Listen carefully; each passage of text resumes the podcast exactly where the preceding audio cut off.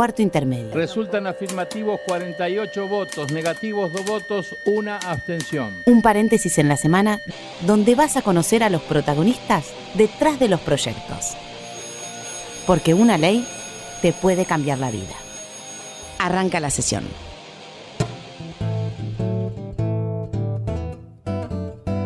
Hola, ¿cómo les va? Muy buenas tardes, país. Bienvenidos a Cuarto Intermedio, el programa en el que te anticipamos cuáles van a ser tus próximos derechos. Me encantaría tener una cámara y poder filmarte y mostrarle a todo el país las cosas que haces mientras yo estoy haciendo la presentación del programa.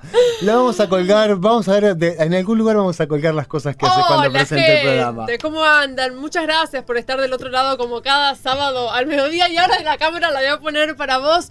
Es un placer estar súper conectados con todo el país a través de Radio Nacional. Hoy vamos a hablar de los niños, de la escuela, de Internet. ¿Es bueno Internet? ¿Es malo? ¿Lo usamos bien? ¿Lo usamos mal? Cuando la clase se puede prolongar en la casa y cuando cosas jodidas que pasan en una clase, en una escuela o en un club, se pueden, pueden empezar a pasar a través de distintos dispositivos en tu casa o en los lugares donde cada uno use esos dispositivos. Así es. Vamos a hablar ahora, Mariano, con Agustina Tardiev. Ella es abogada y jefa de despacho de la senadora García Larraburu, porque ella presentó a la senadora un proyecto de ley para el uso responsable en las redes sociales. Hola, Agustina, ¿cómo estás? Hola, ¿qué tal, Florencia? Hola, ¿qué tal, Mariano? ¿Cómo están? Muy bien, gracias, gracias por atendernos. Bueno, queremos saber de qué se trata este proyecto.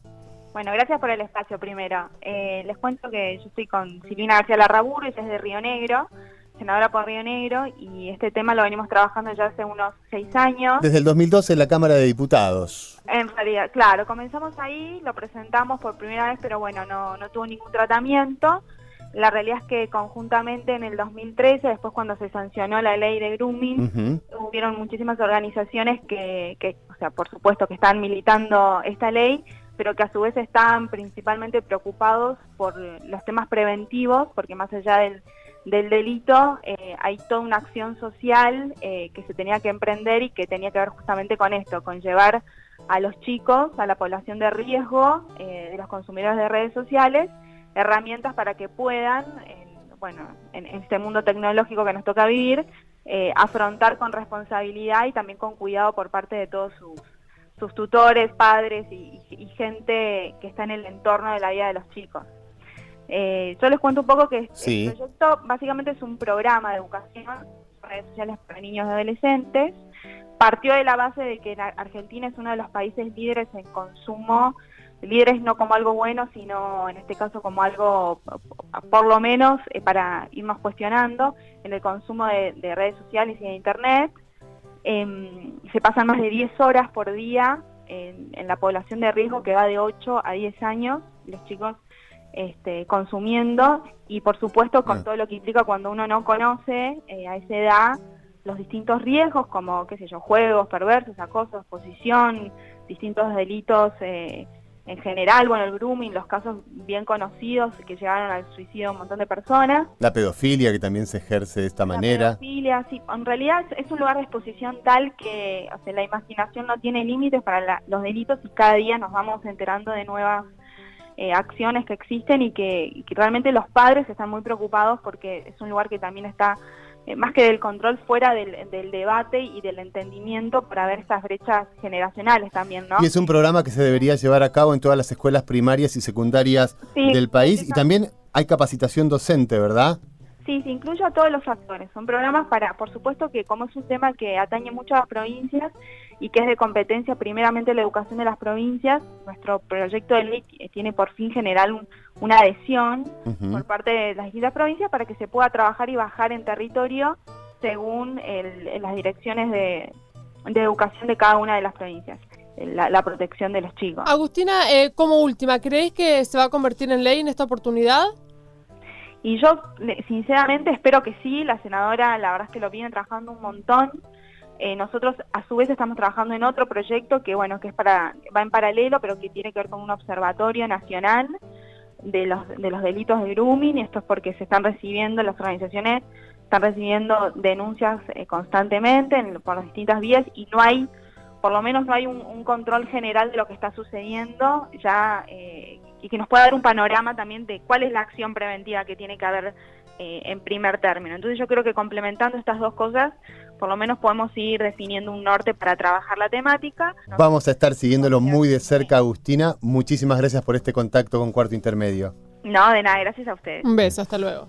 Cortito para que tengamos en cuenta, el Congreso está trabajando, sancionó este año la ley de eh, que pena la tenencia de pornografía infantil, está trabajando en la Cámara de Diputados la diputada Carrizo un proyecto sobre abuso sexual y ahora este.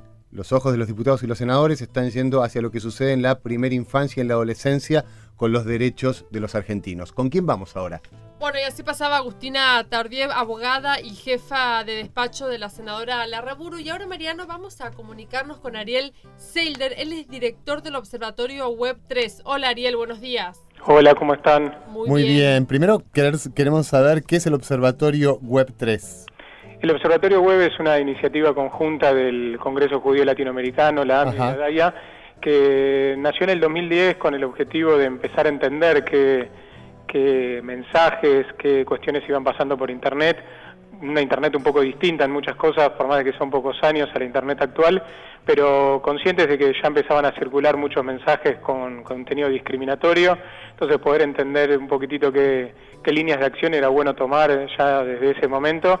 Y a partir de ahí trabajamos con con el gobierno, con distintas ONGs, con las empresas de Internet para, por un lado, tratar de contrarrestar eh, mensajes discriminatorios, proponer lo que nosotros llamamos una convivencia en la web y obviamente trabajar desde la positiva con campañas y en la educación en el uso responsable de tecnologías.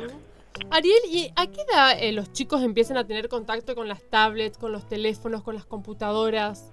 Y ya chicos de, edad primaria ya hay, empieza a haber cada vez más registros de, chicos que están usando eh, ya sea las tablets o teléfonos celulares a través de servicios de mensajería. Eh, Argentina, según estadísticas internacionales, tiene un, los chicos y la gente en general pasan muchas horas conectados a Internet, tiene un promedio muy alto, eh, uno de los más altos a nivel mundial. Entonces, entonces los, ya los chicos desde temprano, por más de que muchas plataformas tengan eh, edades mínimas para, para arrancar, eh, obviamente muchos generan perfiles antes que eso y cada vez distintas empresas van generando herramientas para que más también tempranamente los chicos eh, accedan a ellas en entornos muchas veces más cuidados, en el caso de YouTube como YouTube Kids o Facebook está probando un Messenger Kids para chicos en este momento en Estados Unidos, pero se espera que en algún momento se amplíe, con controles de padres o, distintas cuestiones, pero y mucho más moderado, pero ya desde muy, edad, eh, eh, muy temprana edad los chicos acceden a, las redes. Ariel, esto lo sacamos de tu blog, pero es bueno que lo podamos hablar, te está escuchando todo el país, no te quiero meter presión con esto, pero según un estudio de Kids Online, 8 de cada niños viven una situación perturbadora en la red. Dame ejemplos de situaciones perturbadoras. A ver, desde, por un lado, hostigamiento, eh, lo, que más conocemos, tal vez el término más popular de, ciberbullying, que es eh, algún acoso, eh, se suele dar entre chicos, tal vez que comparten colegio o, algún lugar socio-recreativo, eh, cuestiones que empiezan a subir un poquito más de tono desde cuestiones de sexting, de sobre todo chicas menores de edad compartiendo imágenes y que esas imágenes empiezan a viralizar, hasta cuestiones ya muchísimo más, más graves como el, como el grooming, que es cuando hay un adulto por detrás y hay una intención de algún contacto después personal o que arranca obviamente también con, o, muchos casos con imágenes eh, que se comparten y empiezan a haber extorsiones por parte del adulto o después eh, encuentros personales para eh, tener algún encuentro a nivel sexual. Cuestiones, esas son cuestiones así generales que, que hoy están pasando en Internet. Ariel, en los adultos, digamos, ¿de qué modo pueden cuidar a los chicos? ¿Existe la posibilidad, o sea, es una buena opción prohibirles el uso del Internet? ¿Cómo, cómo se puede hacer para controlar y tener el manejo en, los chicos? A ver, nosotros desde ya que no promovemos la prohibición, eh, lo que nos parece importante es, por un lado, ya sea padres o docentes en las escuelas y toda la comunidad educativa, poder trabajar con los chicos en la educación, en la prevención, en el saber que pasan estas cosas, no de manera alarmista, pero sí consciente de lo que está pasando. la realidad es que muchas veces los propios docentes nos cuentan en capacitaciones que damos o los propios padres nos dicen, y, pasa mucho, digo, los, los chicos de hoy casi nacen con un teléfono, una tablet hmm. bajo el brazo y muchos adultos no tuvieron esa experiencia o van a la par de los chicos y muchas veces esta sensación de que los chicos tienen mejor manejo. Saben más. Claro, pero al fin y al cabo los adultos somos los que entendemos eh, de de otras cuestiones de cuidado.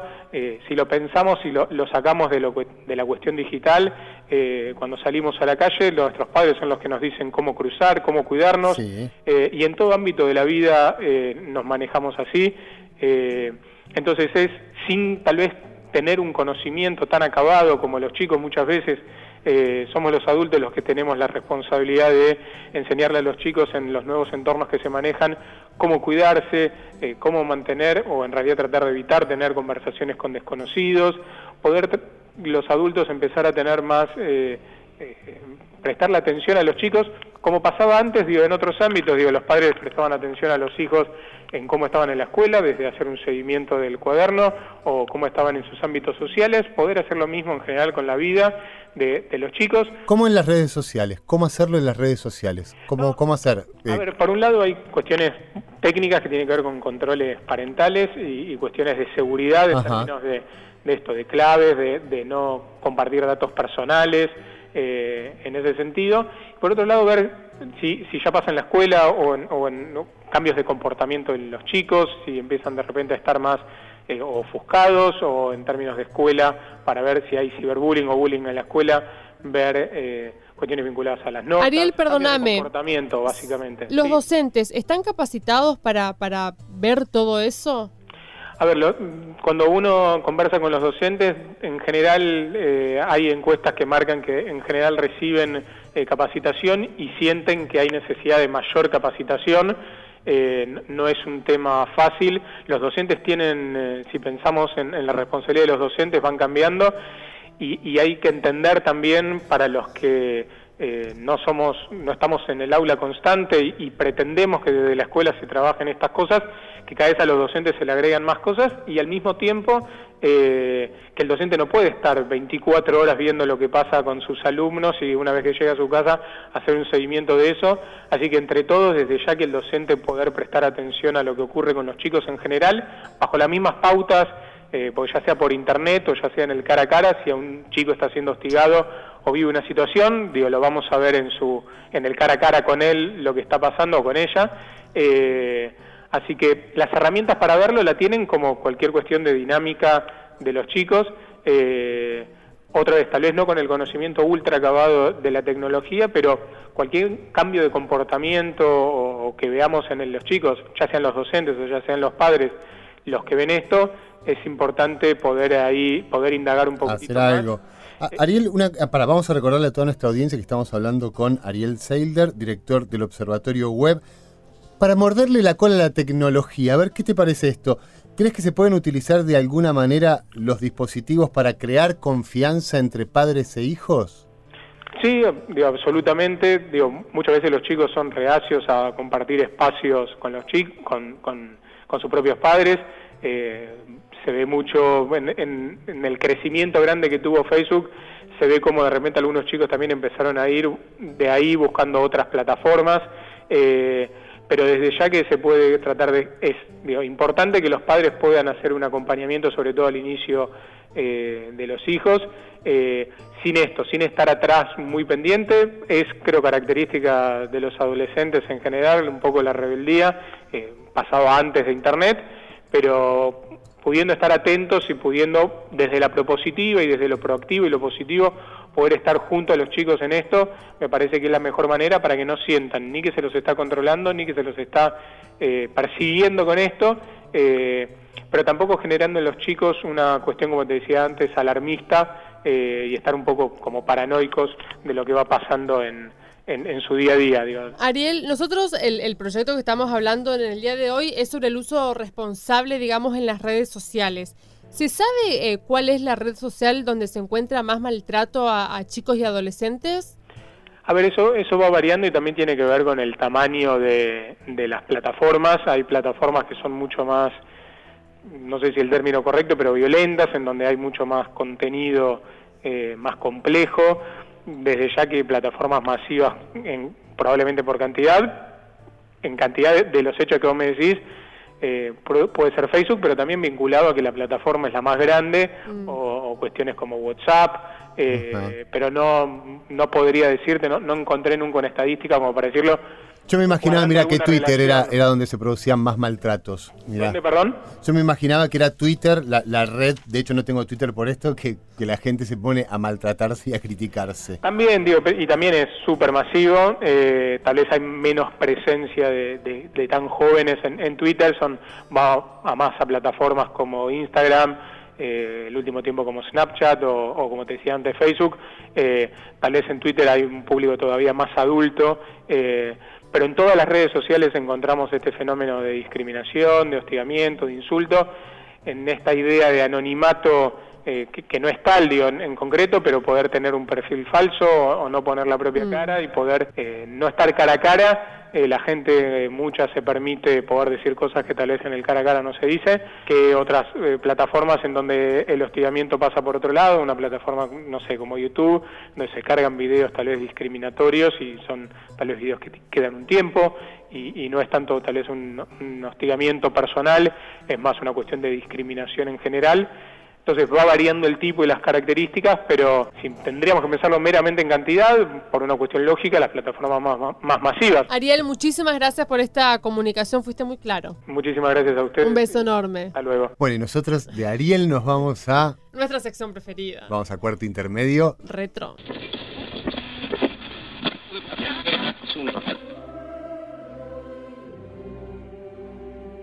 Eh, Benedicto XVI va a renunciar al papado el próximo 28 de febrero. Esto lo confirmó el día de ayer. Tenemos que remontarnos al año 2005, cuando fue electo eh, Ratzinger para estar al frente del Vaticano. El 28 de febrero del año 2013, el Papa Benedicto XVI renuncia a su cargo por problemas de salud tras casi ocho años de pontificado. Perveni vires ingravescente etate.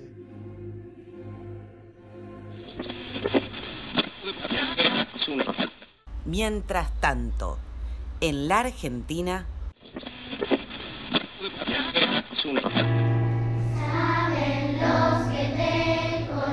El 13 de noviembre del año 2013 se sanciona la ley 26.904 sobre grooming empiezan a entrar primero en empatía, tratan de llegar a la persona y después empiezan a acosarlos y a extorsionarlos para lograr quizás tener un avance eh, sexual o no, pero tener... La cual penará con prisión a toda persona que, por medio de comunicaciones electrónicas, contacte a un menor de edad con el objetivo de cometer un delito contra su integridad sexual.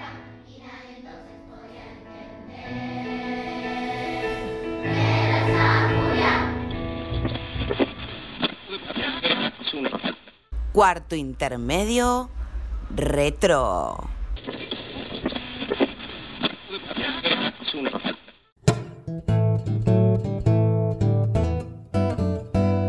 Ahí pasaba cuarto intermedio retro. no podés con vos. Qué cosa. Bueno, vamos, ¿con quién vamos a hablar? Vamos a ver con una sanjuanina. Vamos a, vamos a ser federales, vamos, a, la, provincia, de San Juan. ¿Qué se come en San Juan? ¿Qué se come? Se toma vino, se toma vino. ¿qué se come? Ahora vamos a preguntarle a Ana. Y hay mucha explotación minera. Pero, con eso, con, eso con Ana no vamos a hablar. Estamos con Ana Zimmerman, psicóloga responsable del área de adolescencia e integrante del Comité de Prevención de Suicidios de la provincia de San Juan. Matrícula número 498. Hola Ana, ¿cómo estás? Hola, ¿qué tal? ¿Cómo les va? Muy, bien. Bueno, antes de, entrar, ¿qué se come en San Juan? ¿Qué hay de rico para comer en San Juan?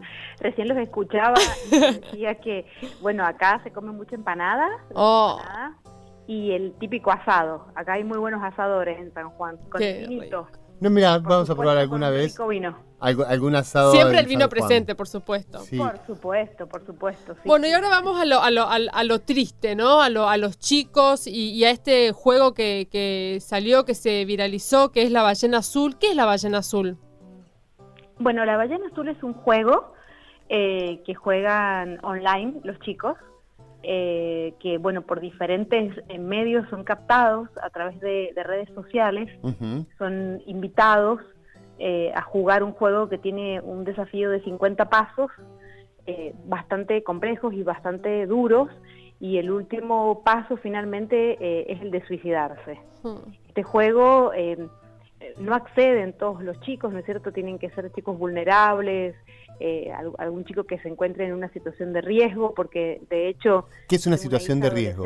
que no tenía idea que, que, era eso, ¿no? Cuando comenté acá en casa. Ajá.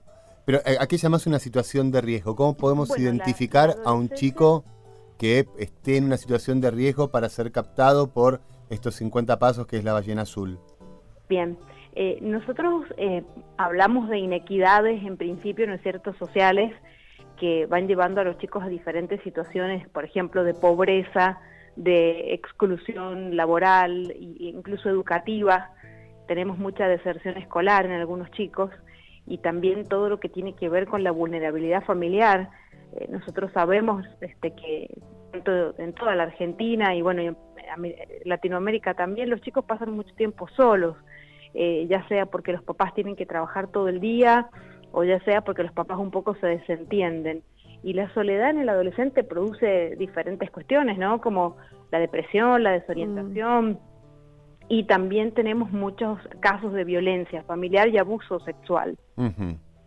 ¿Atendiste, Ana, algún, algún caso de chicos que hayan jugado a la ballena azul? Bueno, nosotros, eh, yo como trabajo a nivel central, a nivel de gestión, eh, solamente desde la comisión de suicidio a, las que, a la que pertenezco recibimos el dato de, los chicos que, son reportados por las guardias de hospitales o por diferentes informantes claves que tenemos porque hace varios años que existe esta comisión. Entonces, desde la policía, desde el 911 se nos va informando. Eh, este chico eh, fue internado en la guardia pediátrica, porque por suerte acá en San Juan hasta los 19 años podemos internarlos en la guardia pediátrica, lo mm. cual está muy bien de acuerdo a la ley, que dice que la adolescencia va de los 10 a los 19, ¿no es cierto? Y este chico eh, ingresó, el primer caso que tuvimos ingresó por la guardia del Hospital Central que tenemos acá.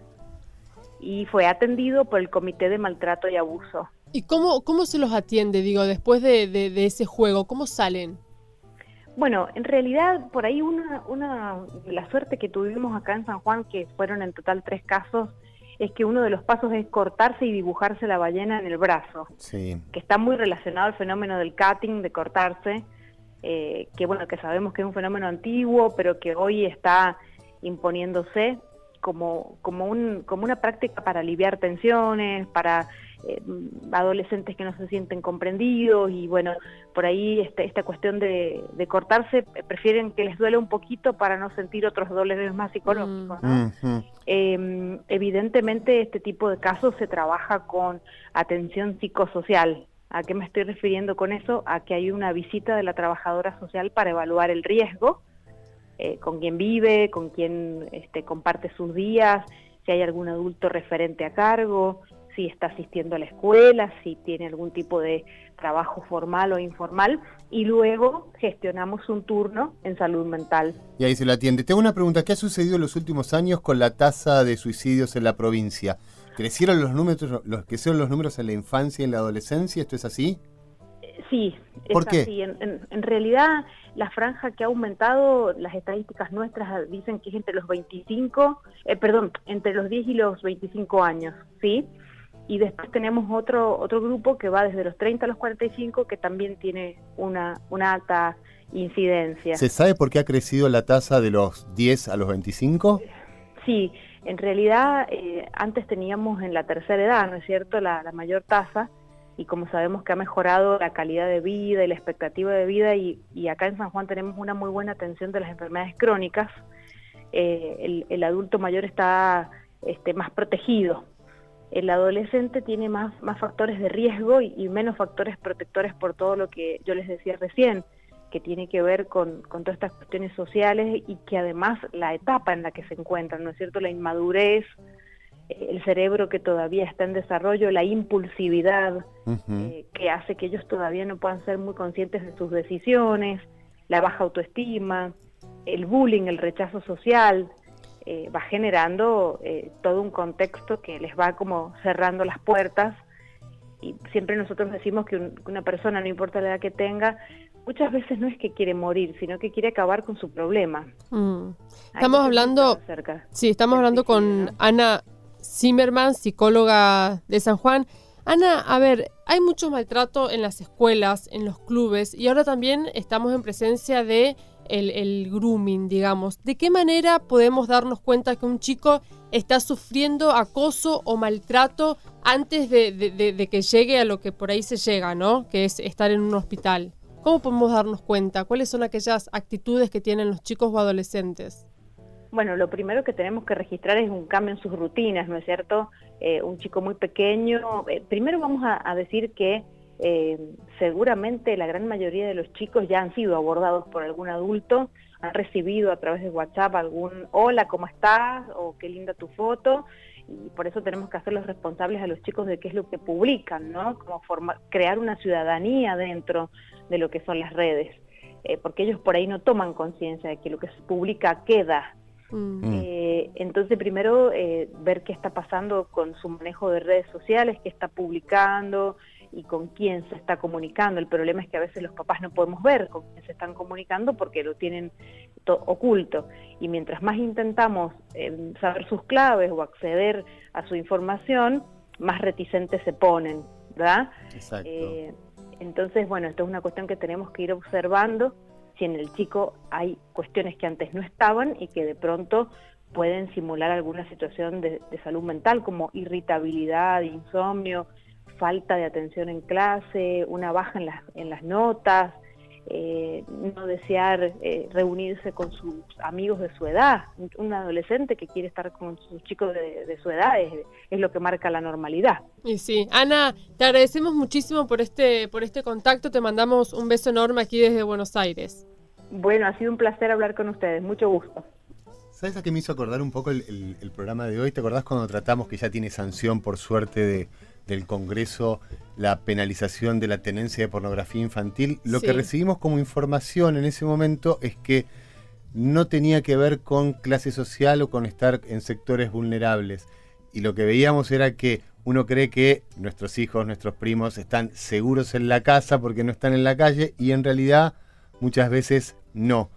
Lo que nos han dicho en todos los casos es que hay que lograr la confianza de los niños y de los adolescentes para poder atravesar de la mejor manera este tipo de situaciones que lamentablemente, según escuchamos a Ana, no las vamos a poder evitar. Y enseñarle, ¿no? El uso, el uso responsable de Internet. Internet es maravilloso, funciona muy bien para muchas cosas, pero puede ser un arma de doble filo, así que hay que ser responsable con, con, esta herramienta. Nosotros nos vamos, Mariano. Nos vamos. Nos vamos. Les doy un beso a todos los argentinos que están del otro lado escuchándonos y nos volvemos a reencontrar la próxima semana. Los que hacen cuarto intermedio son, en la conducción, Florencia Corregido y Mariano Castro. Producción, Sonia Buller y Paula Rojo. Colaboración periodística, Julia Placeres. Edición, Paula Rojo. Voces artísticas, Julia Placeres y Paula Rojo. Este es un programa producido por la Dirección General de Comunicación del Senado de la Nación y grabado en los estudios de la radio de la Biblioteca del Congreso de la Nación.